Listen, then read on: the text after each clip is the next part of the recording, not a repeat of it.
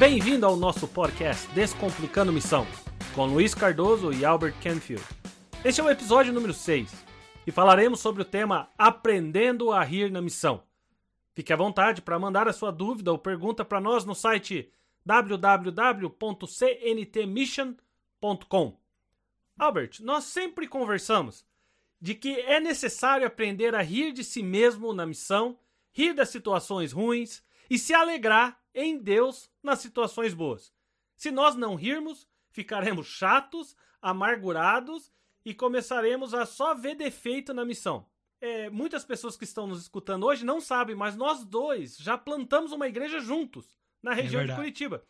Você lembra de algum detalhe daquela igreja que nós plantamos juntos, Albert? É.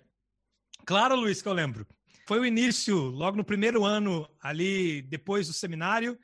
É, em Curitiba, nós estávamos ali, então, à, frente daquele projeto de plantação na região de Piraquara. É bom a gente contextualizar um pouco a história, senão o pessoal não vai entender a gravidade da história, né? É Mas verdade. começa assim. Piraquara era o bairro mais pobre e mais criminoso do estado do Paraná na época. Então você deve imaginar como é que a coisa funcionava por lá. A igreja era um lugar muito simples, uma loja arrendada, alugada logo ali na, numa das avenidas, na frente do bar, por boca de fumo e por um bar bem na porta da igreja. que tinha assim uma coleção de, de, de, gente alcoolizada à porta entrando e saindo. Uh, um detalhe muito interessante era quando você chegava na comunidade e olhava para o poste de energia elétrica. Não sei se você lembra, Luiz. Com certeza. É, né? Tinha tanto fio, tanto fio, tanto fio, era um emaranhado de, de gato, aquela coisa toda. Uh, até o Luiz uma vez perguntou pro dono lá o que, que, era aquilo, como é que fazia, como é que pagava a luz. Falou assim: não, não precisa se preocupar, não. Ele apontou lá pro poste lá, o nosso fio é aquele azul ali, ó. então, é, eu não pago luz, vocês também não pagam, tá tudo certo. Não, mas a gente quer pagar, fazer as coisas certas. Não, não, não tem jeito. É assim, pronto. tá incluída. Mas Houve uma vez que ah, teve uma enchente na região de Piraquara e a gente ia lá fazer o culto, né? E quando a gente chegou no, na igreja, a, a, enchente encheu de tal maneira o esgoto da região que o esgoto voltou para dentro das casas. E a nossa pequena igrejinha, você devia imaginar o cenário, né? A, a, a, aquilo assim, tudo coberto de é, dejetos Dejeto. fecais, cheiro ruim, aquela coisa horrível, assim, mais um ou mar, menos. Praticamente um mar. Um mar, exatamente. Mais ou menos assim, até o calcanhar um pouco para cima, para você ter uma ideia. E eu e o Luiz, né, ali, pastores novos, aquela coisa toda, assim que abrimos a porta, a vontade era sair correndo. É, já não sabia nem o que fazer, essa era a verdade, né? E a igreja era na Baixada, você lembra? A rua estava um metro acima da igreja. Você saía da rua, ia para baixo e a igreja ficava um metro para baixo, ou seja, a água ia para lá e não ficava. Não saía nunca mais, exatamente. E eu e o Luiz, o que, que nós vamos fazer, né? Se fosse para pregar, a gente tava pronto para cantar também, mas para limpar aquilo, venhamos e convenhamos, a coisa ficou feia. Mas apareceu uma irmã que a gente nunca tinha visto lá na vida, e ela chegou na igreja e viu nossa aflição lá e falou assim: Olha, eu posso ajudar? É claro que a gente não pensou duas vezes em passar a vassoura, o rodo para a irmã, né? E aquela mulher tirou o sapato, irmãos, e, e ali começou Descalço. a andar naquilo. E andou, e foi, pegou, jogou, empurrou, mandou embora, é balde. Eu e o Luiz se recusava a entrar na igreja a mulher dando jeito naquilo nas vésperas do início do culto. Acontece que aquela mulher fez um excelente trabalho e a igreja ficou mais ou menos limpa na hora do culto. Quase e deu até para fazer o culto. Quase. Deu até para fazer o culto. Mas aconteceu algo, algo assim sensacional na outra semana, porque na outra semana a mulher nunca mais apareceu na igreja. Inclusive, ela desapareceu do bairro. nós ficamos na dúvida. E entre nós, ótimo, a gente conversa. E, e, claro, no céu a gente vai saber a verdade, né? A gente de duas uma. Ou ela falou assim: esses esses pastores aqui, vou te contar, pá. Sou visitante na igreja. E já no primeiro dia me colocam para tratar nessas porcarias. E aí ficou revoltado, foi embora. Ou ela pode ter morrido de infecção generalizada, porque a coisa era mesmo feia. E por razões de saúde, talvez ela não tá mais entre nós, né? Mas, mas é, situações lastimáveis. Muito é, triste. Um ponto missionário. E Beto, é maravilhoso, e talvez as pessoas que estão escutando hoje não entendam a dimensão, mas por muitos meses eu não conseguia falar de Piraquara porque nós fechamos aquela igreja. Nós começamos, nós plantamos uma igreja lá em Piraquara e chegamos a ter em torno de 100 crianças né, na, nos finais de semana. Eu não sei se você lembra, mas nós fizemos algumas atividades que no Natal, em outras atividades, e tinham mais de 100 crianças. E no domingo, sim. 30, 40 adultos, e estava sendo uma grande benção. Contudo, em, uma atividade de crianças que nós estávamos fazendo para evangelização, tinha uma guerra entre duas gangues dentro do bairro e eles vieram e mataram uma pessoa que estava ao meu lado na porta da igreja de Piraquara. A pessoa caiu morta ali. Nós fechamos a porta de ferro, inclusive o Cristiano, que era um outro missionário, fechou a porta e me deixou para fora. E por causa disso, nós fomos recebemos a direção do nosso bispo, do, dos nossos pastores da época, para fechar aquele trabalho. E por muito tempo eu me senti uma falha, um engano, uhum. porque você sonha em plantar igrejas, não em fechar igrejas. E aquela igreja nós começamos e fechamos. E hoje, por cura, graças a Deus, a gente consegue olhar e rir de alguns detalhes, orar por algumas outras pessoas. E sabemos que outras igrejas foram plantadas depois e puderam ser frutíferas e estão mudando a história daquela região. Sobre a língua, Pastor Albert, depois que você saiu do Brasil, tem algo que, que você pode falar? Porque deixa eu contar aqui algumas histórias bem rapidinhas. Eu vim para Inglaterra, eu já tinha morado nos Estados Unidos, então eu já falava inglês ou arranhava bem o inglês. Mas quando eu vim para Inglaterra, a primeira coisa, quando eu comecei a falar com as pessoas, as pessoas falavam que eu falava americano, não falava inglês. Que eles queriam que eu tivesse sotaque inglês. O que já não é muito bom. E um dos primeiros cultos que eu fiz lá na ilha, eu ainda tive um erro tremendo. Eu fui pregar sobre comprometimento. E comprometimento, em inglês, é commitment. Só que quando eu estava digitando, eu digitava e o Word ia corrigindo meu inglês. Por alguma razão, ele corrigiu como compromise, que é comprometer no sentido negativo. É não manter aquilo que você deveria ter mantido. Você abrir exceção, você não fazer o certo. E como compromise é muito próximo ortograficamente de comprometimento, o Word mudou para aquilo. Resumindo, eu preguei um domingo a pregação, você precisa comprometer ou, ou falhar nos seus valores com Deus. E eu pregava, you need to compromise your values. Você precisa falhar nos seus valores com Cristo. Você precisa falhar no seu casamento. Você precisa falhar em ser fiel. Você precisa falhar. E as pessoas, Pastor Robert, abriam a boca, assim, estarrecidas pelo que eu tava pregando. Eu podia ver no rosto delas, tipo assim, que brasileiro doido, eu não acredito que ele tá pregando isso. E eu pregando, e eu fiz um apelo. Falei, olha, se você. Na minha cabeça eu tava falando de comprometimento. Na minha cabeça eu tava dizendo, se você quer se comprometer, vem pra frente e vamos orar. Mas eu tava falando, se você quer falhar naquilo que você fala para Deus, para sua esposa e pros outros, vem pra frente. Ninguém veio. Então eu olhei para minha esposa. Eu olhei para minha esposa, tipo assim, me ajuda. Ela veio. Bem na hora que eu tava falando. Se você quer comprometer teu casamento, no sentido, se você quer falhar o seu casamento nessa manhã, vem aqui na frente. A minha esposa levantou e veio. E todo mundo ficou com o olho arregalado. Depois, é claro que me contaram e eu ri muito depois que eu parei de chorar, mas por uns dias eu não, nem saí de casa. Tamanha vergonha. Uma outra vez, por exemplo, quando a minha esposa estava ministrando num retiro na mesma ilha, ela nós dávamos um papel no começo da pregação para a pessoa colocar todas as amarguras, pecados, todas as dificuldades que elas tinham, e no final daquela pregação as pessoas queimavam, elas pegavam aquele papel e queimavam. E minha esposa estava aprendendo a falar inglês, pegou e falou, falou: "Pessoal, vem aqui para frente, nós vamos jogar, mas talvez, simbolicamente, o que você queira jogar aqui seja a sua língua. Porque talvez você fala mal dos outros, talvez você faz fofoca, talvez. Só que língua, que é tongue, a minha esposa falou thong, que para nós brasileiros é muito próximo, tongue and thong. Só que em inglês, tongue é língua, thong é calcinha fio dental. Então o que minha esposa começou a falar só num culto de mulheres e 99,9% aposentadas, hiper tradicionais, era assim: vem e traga sua calcinha fio dental agora e jogue aqui no altar. Talvez hoje você queira se livrar dessa calcinha fio dental que talvez seja usada pelo diabo. Eu fico imaginando o que aquelas irmãs não pensaram, né? Eu não uso faz 30 anos. E A Dani continuava, vem, traz pra frente. Mas é muito legal essas histórias hoje. Na época eu ficava frustrado. Eu falava assim: meu Deus, eu nunca vou falar. Esse pessoal não gosta de mim, me acha burro. Inclusive, quando eu tava saindo da ilha, depois de quatro anos, uma senhora me abraçou e falou assim: meu filho, você cresceu demais. Eu quase entendi tudo que você falou na pregação hoje. E eu lembro que eu cheguei em casa e falei: Jesus, se com quatro anos ela quase entendeu tudo, imagina quando eu cheguei. Como é que não era? Agora, essa foi a minha experiência, que hoje eu tive que aprender a rir porque ainda acontece de vez em quando. E hoje acontece até em português, quando eu prego em português eu travo em algumas palavras.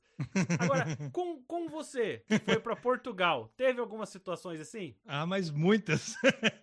a gente pensa que o português de Portugal, a primeira coisa que a gente pensa quando sai do Brasil é que não vai ter problema nenhum no aspecto linguístico. Mas, obviamente, a cultura, pressões são muito diferentes. O sotaque é diferente, as expressões são diferentes e até a gente pegar ou, perceber algumas delas demora muito. Eu lembro uma vez que na igreja, aquela situação de ah, recém-chegado, necessidade, e um dia me contaram esse testemunho. Eu fiquei pensativo sobre ele, graças a Deus me falaram antes de eu fazer uma besteira dessa. Eu disse, olha, pastor, não faça que nem determinado pastor já fez em uma das nossas igrejas, porque ele chegou aqui na igreja e começou a pedir para as irmãs que ele queria Durex. E a gente sabe que Durex no Brasil é a fita adesiva, mas é, na verdade a palavra Durex em Portugal é uma marca de preservativo.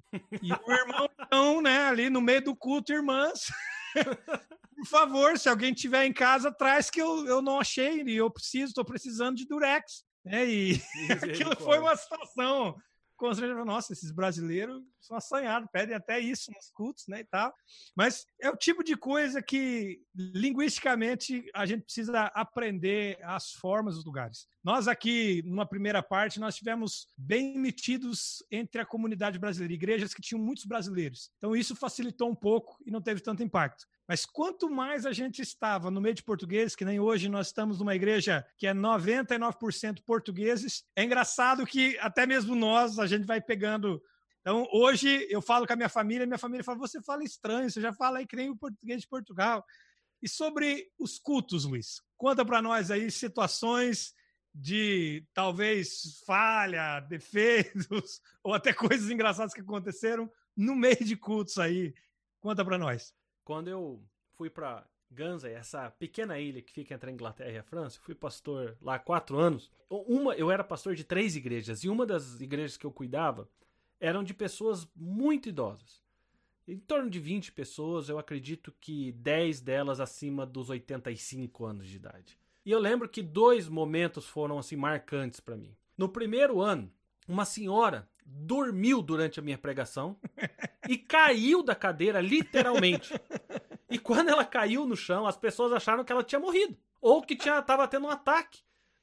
E, as pessoas, tinha uma pessoa mais jovem, em torno dos seus 60, saiu correndo, gritando: Meu Deus, morreu, morreu, morreu. Chama, chama alguém. E na verdade ela tava começando a se mexer porque ela tinha acordado, mas tava com vergonha. E foi uma situação terrível. Tivemos que acabar o culto, é lógico, e, e, e socorrer aquela senhora. Ninguém mais tinha condição de prestar atenção no culto. Mas foi terrível. E a segunda história muito engraçada, no segundo ano, na mesma igreja, uma senhora, na mesma fila, né, no mesmo lugar, ela estava brincando com a dentadura. Enquanto eu pregava, ela rodava a dentadura na boca. E eu via isso. Né? Era algo que me distraía, mas fazer o quê?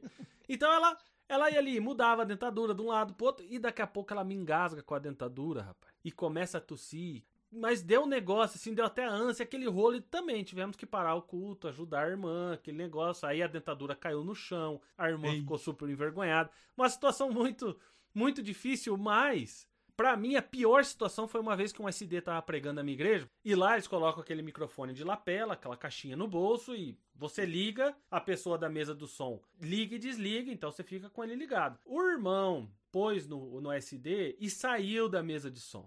O SD foi no banheiro, meu irmão, com, aquela, com aquele microfone de lapela. E os mais altos gemidos inexprimíveis aconteceram. E dava para escutar ele na, no som falando assim: eu tenho que voltar rápido, eu tenho que voltar rápido. E, rapaz, foi uma situação. E depois, para todo mundo ser sério na hora que ele chegou, ninguém falou nada. Mas eu conseguia ver nos olhos das pessoas o desespero daquilo que aconteceu, né? E com Segurar você, a risada, né? algo aí nos cultos em Portugal, Ou, ou mesmo depois que você falar dos cultos, também algo na, na área de finança, algo engraçado, algo que, que você teve que aprender a rir para não chorar? Eu lembro uma situação, quando eu era pastor em Beja, uma senhora de 92 anos era vizinha da igreja. E essa senhora, ela, ela começou a frequentar a igreja e ela nunca tinha ido numa igreja evangélica. É, a, era tão estranho para ela que ela ouvia as pessoas me chamando volta e meia de pastor aqui ali, mas ela não entendia direito o que significava aquilo. Não fazia sentido para ela. E toda vez que eu encontrava com ela, ela falava para mim assim: "E aí, patrão, como é que está? Tudo bem contigo, patrão?" e é claro, né, a gente não corrigia a senhora porque ela falava na sinceridade, era o que ela entendia, talvez, a expressão que as pessoas falavam, ela vai ver que é uma referência a ele que é o patrão aqui, né, da, da igreja, o chefe aqui da igreja, e ela me chamava de patrão. E essa senhora, ela veio, conheceu Jesus lá na igreja, e ela era uma comédia. Volte e meia, depois de um culto, ela me chamava assim falava, pastor, eu tenho aqui uma coisinha para o senhor. Patrão, eu tenho aqui uma coisinha para o senhor. E ela abria, era um pé de meia social. Um outro episódio que aconteceu num culto, e essa é, é, para a gente rir da gente, né? Ah, quando, a, quando a igreja é pequenita e a, às vezes nós estamos à frente da igreja, a responsabilidade é nossa. A gente sabe que em missão, às vezes, a gente não tem no começo gente com quem contar. A pressão familiar é muito grande. Eu lembro que naquele começo, no início do meu ministério, era muito mais rígido e inflexível. Tem que ser, tem que fazer, e um belo dia, a minha esposa, a gente estava indo para o culto, ela que fazia o louvor e eu que pregava e dirigia o culto. E a minha esposa virou para mim e falou assim: Olha, amor, é, eu não estou passando muito bem. Eu falei: Não, não, não interessa. Nós temos que ir para a igreja de qualquer jeito. E ali eu apertando a minha esposa, não pode, porque não pode, que coisa feia. Imagina, a mulher do pastor não vai vir na igreja. E como é que a gente faz? E ali foi aquela situação toda, a minha esposa, claro, constrangida e também dividida naquela situação. Poxa, o que os irmãos vão pensar? E aquela coisa toda, mas ainda assim, com muito sufoco, ela foi para a igreja. E não preciso falar que, apesar dela conseguir participar no culto, exercer a função dela de ministra do louvor, mas é claro que é, na igreja ela passou muito mal. Depois que o culto acabou, quase ela queria me matar, porque não havia necessidade, eu poderia tentar cobri-la de alguma maneira, eu tocando ah, no louvor, algo do gênero, mas eu fui tão estúpido naquela época. Eu olho para trás hoje e falo assim: que estupidez a minha, né? É, eu ri dela, mas num episódio mais adiante também aconteceu algo semelhante comigo. Eu pensei assim: é, quando, quando somos nós, a coisa é diferente. É verdade. Mas é, muitas das vezes nós não sabemos lidar. Hoje dá para olhar para trás e, e rir e pensar, né? Como, como muitas vezes a gente era intolerante, inflexível e pagava uma conta cara por vezes, né? Vamos lá, gente. Sobre vida financeira. Quando a gente vem para a missão, é muito comum a vida do missionário financeira ser uma montanha russa. Primeiro, se ele vem enviado, ele precisa receber com câmbio. Então, o câmbio, dependendo se o câmbio está bom, se o câmbio está ruim, é uma montanha russa o quanto que ele recebe. Eu lembro uma situação que, num mês, a gente estava numa situação muito apertada e a gente, eu e Amanda, pensando, e agora o que nós vamos fazer? O mês já estávamos vendendo almoço para comprar janta, em outras palavras. E ali, depois de um culto abençoado, aquela coisa toda, pegamos o carro, descemos a, a rua da igreja, e entramos numa rua daquela de paralelepípedo. Quando a gente começou a andar nessa rua, o carro começou a vibrar, de repente faz um grande barulho e cai o escape do carro no chão. e com aquele barulho de carro tunado com a lata arrastando no chão. Naquela hora eu fiquei naquela dúvida: será que eu choro ou será que eu rio? O que, que eu faço agora? Amanda também do meu lado ficou me olhando assim, primeiro, aquela, aquela situação de susto mas ali depois de poucos segundos a gente caiu na risada e fazer assim, agora, agora vamos ver o milagre que Deus vai fazer. E, e realmente foi algo extraordinário. A gente não tinha o recurso para resolver aquilo, mas no outro dia a gente recebeu uma oferta especial de uma pessoa aqui do Brasil, lembrou de nós e resolveu mandar uma oferta para nós e, e graças a essa oferta nós conseguimos resolver o problema do carro e terminar aquele mês. Mas e tu, Luiz, lembra de alguma história financeira aí engraçada? Rapaz, nós já passamos por algumas. Né, algumas desde ser convidado para ir pregar em alguns outros países e a pessoa falar: "Vem, quando chegar aqui eu te pago a passagem e pago as suas despesas". E fui, cara, porque eu tenho um trato com Deus de que a porta que abrir eu vou. Só que algumas vezes eu voltei e até hoje estou esperando a pessoa a pessoa pagar, ou as pessoas pagarem aquilo que cobria as despesas. A gente não cobra nada, lógico, mas pelo menos cobria as despesas. Mas eu tenho uma, uma vez, Albert, é, a gente passou uma situação bem difícil quando nós tivemos que mudar. Nós morávamos em Oldham e mudamos para Stockport. E chegou um momento, parece que nós não, era dia 20, por exemplo, faltava 10, faltavam 10 dias para acabar o mês, nós não tínhamos, não tínhamos mais dinheiro para gasolina, não tínhamos mais dinheiro para para comprar comida, tava, tava assim, a situação muito difícil. E eu e minha esposa orando, oramos e falei, quer saber, meus filhos tinham um porquinho, né? E a gente colocava dinheiro naquele porquinho. Eu falei, vai, vai ter que ir o porquinho. Não tinha da onde tirar. E eu sentei com os dois, expliquei, né, tal, porquinho, porquinho, tal, não sei o que. Falei, eu vou, dar, vou devolver, papai vai devolver com juros. Vou dar 10% a mais que daqui pra vocês. e quebrei o porquinho deles, abastecemos, compramos o que precisava comprar, tal, deu tudo certo, graças a Deus. Passamos um mês. No próximo mês, de novo. Rapaz, aí eu falei, conversei com os meninos e tal. No outro dia, o Luiz Fernando chegou pra mim e falou, pai, compra mais porquinho, não. Tá dando muito trabalho ter que ficar limpando esse porquinho. Se todo mês você vai pegar, então não pega, não quebra mais o porquinho. Eu falei, meu Deus do céu. Traumatizou os meninos. Traumatizou. Falei, a situação tem que mudar. E, e agora, recentemente, rapaz, eu fui em alguns lugares, porque nós saímos da Igreja Metodista Inglesa e começamos a, a viver pela fé com a Connect, né, somente, tudo isso que aconteceu. Em alguns lugares nós fomos apresentar o nosso projeto, pedir ajuda, não para nós, mas para a igreja em si e tal.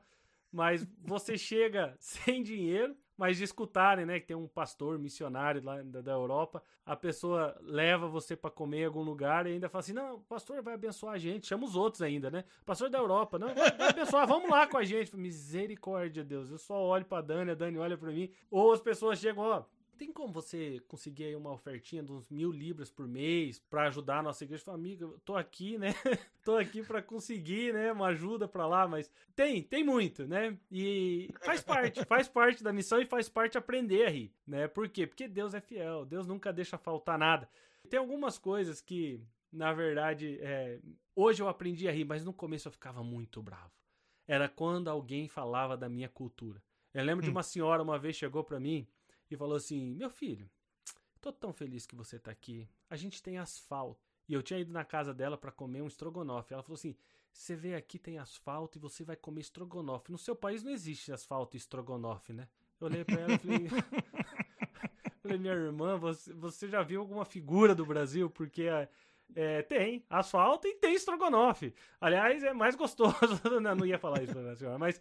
E outra vez, num culto, rapaz. Fui, no culto. Eu fui pregar em uma igreja pela primeira vez e a pessoa foi me apresentar. E eu tava lá para pregar sobre. É, é, eu lembro até hoje, era Pentecoste, igual domingo agora, mas já faz uns 3, 4 uhum. anos. E eu tava lá para falar da ação do Espírito Santo. E a pessoa foi me apresentar e falou assim: Pastor Luiz vem aqui, vem pregar, ele vem lá do Brasil, ele vai falar, porque eu tenho certeza que ele tinha amigos índios e eu tenho certeza que ele conhecia as tribos e tal. Então, pastor, você pode contar para nós a sua experiência com os índios brasileiros e como que isso acontecia? E eu peguei o microfone e falei, ó, oh, queridos, um prazer estar tá aqui, mas eu nunca vi um índio no Brasil. eu fui pregar para os índios é, no Quênia, né? Na, eu trabalho com, lá nas tribos do Quênia, mas índios brasileiros, na verdade, eu nunca vi nenhum. Eu fui no Peru também, trabalhei como peruano, mas não, não no Brasil.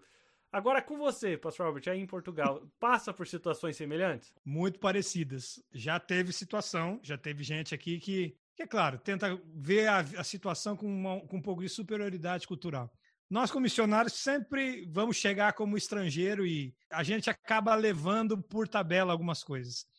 Eu gostaria de já avançar aqui para o nosso final deste podcast, colocando um ponto, acho que fundamental, sobre a questão da gente dar risada de nós e das situações. Que só é possível quando a gente realmente está numa posição de humildade e liberdade diante de Deus. A gente não faz porque nós somos os melhores naquilo que nós fazemos, mas por fidelidade a Deus a gente veio em missão, a gente foi para determinado país, para determinado lugar. E aí então, nesta fidelidade, humildemente a gente escuta as puxadas de orelha, a piada dos outros, os outros tirando saldo de nós, da igreja, do ministério, do país que a gente veio, mas acaba sendo, na verdade, a nossa vida, a nossa atitude, a presença do missionário, uma evidência do amor de Deus no meio daquele povo, mesmo que muitas das vezes o missionário tem que levar, né? Levar por ofensa, por desconsideração nesse sentido. É verdade, Albert. E uma coisa me marca é o seguinte: ser mal-humorado, ser uma pessoa sem graça, no sentido de ser aquela, aquele missionário brabo, triste,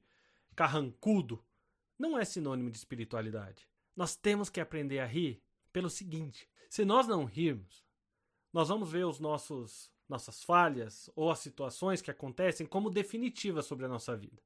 E nós vamos achar que nós somos uma falha, que as coisas não acontecem, que é só com a gente, de que nós somos vitimizados ou qualquer outra coisa. E na verdade, eu não sou um erro ou uma falha que aconteceu e todos vão ter erros e falhas. Na é missão, verdade. todos vão ter. Só que aprendendo a sorrir, você afasta essa religiosidade, você afasta essa necessidade do sucesso aparente em todas as situações uhum. e você vê que você é humano, é um vaso de barro e que se tem algo bom, vem de Jesus. É verdade. Infelizmente, é, eu digo isso por início de jornada, eu me via muito com uma certa arrogância ou uma certa seriedade desmedida, achando que unção tinha a ver com seriedade e na verdade muitas vezes eu deixei de ser eu mesmo até ou, ou, escondia na verdade até senso de humor ou jeito de ser no sentido de tentar esconder algo que eu pensava que ia demonstrar falta de espiritualidade. Mas a verdade é que quando a gente é transparente verdadeiro quando a gente é autêntico quando a gente está diante de Deus em verdade não só no serviço na unção no ministério que Deus nos dá mas também na humildade, na, na, gentileza de entender que a gente é vaso de barro, que nem você colocou, Luiz. É natural que a gente vá amadurecendo para que a gente consiga rir dessas situações. É. Se a gente não aprender a rir no ministério, infelizmente a gente vai ficar maluco com o ministério. O ministério tem, quer queira, quer não, uma certa toxicidade. As situações, às vezes, nós idealizamos, nós queremos, nós desejamos. Eu não podia ter feito aquilo, eu não podia falar daquela maneira. A gente mesmo, às vezes, tem aquilo que a gente acha que é o padrão a ser feito. E a gente, às vezes, correndo atrás do nosso padrão. Não é, não é o padrão que Deus falou para nós, não é a maneira de Deus, mas é um padrão que nós colocamos para nós próprios. E às vezes esse padrão, a gente por se sentir ali não cumprindo ou não alcançando este padrão, muitas vezes a gente acaba se entristecendo, frustrando e perdendo a graça até de rir da gente mesmo. Acho que um sinal de saúde emocional e saúde psicológica é aprender a rir de si mesmo. É isso aí. Ser mal-humorado não é sinônimo de espiritualidade. Fuja da religiosidade, viva a missão, aprenda a rir. Não estamos dizendo em nenhuma hipótese que alguém tem que fazer missão despreparado, de qualquer jeito. Não é isso. Faça a missão porque você está fazendo para Deus, da melhor forma, com a maior profissionalização possível. Se capacite, faça o seu melhor. Mas naquilo que você não conseguir alcançar ou que acontecer com você, aprenda a rir. E que essa risada seja para a glória de Deus e te motive a viver a missão, honrando e glorificando o nome de Jesus. Amém. Muito obrigado por ter participado do podcast Descomplicando Missão. Fique à vontade para mandar sua dúvida ou pergunta para nós no site www.cntmission.com. Se você tiver uma história engraçada ou uma história que começou com lágrimas e terminou com riso, mande para nós. Vai nos abençoar e nós vamos poder dividir, se você autorizar, com outras pessoas. Esse podcast é comigo, Luiz Cardoso e Albert Canfield. Semana que vem nós voltaremos e iniciaremos uma série falando sobre recados de Deus para um missionário, recados de Deus para um imigrante. Falaremos sobre esse tema por sete semanas a partir de semana que vem. Que Deus abençoe a sua vida. Nos vemos semana que vem.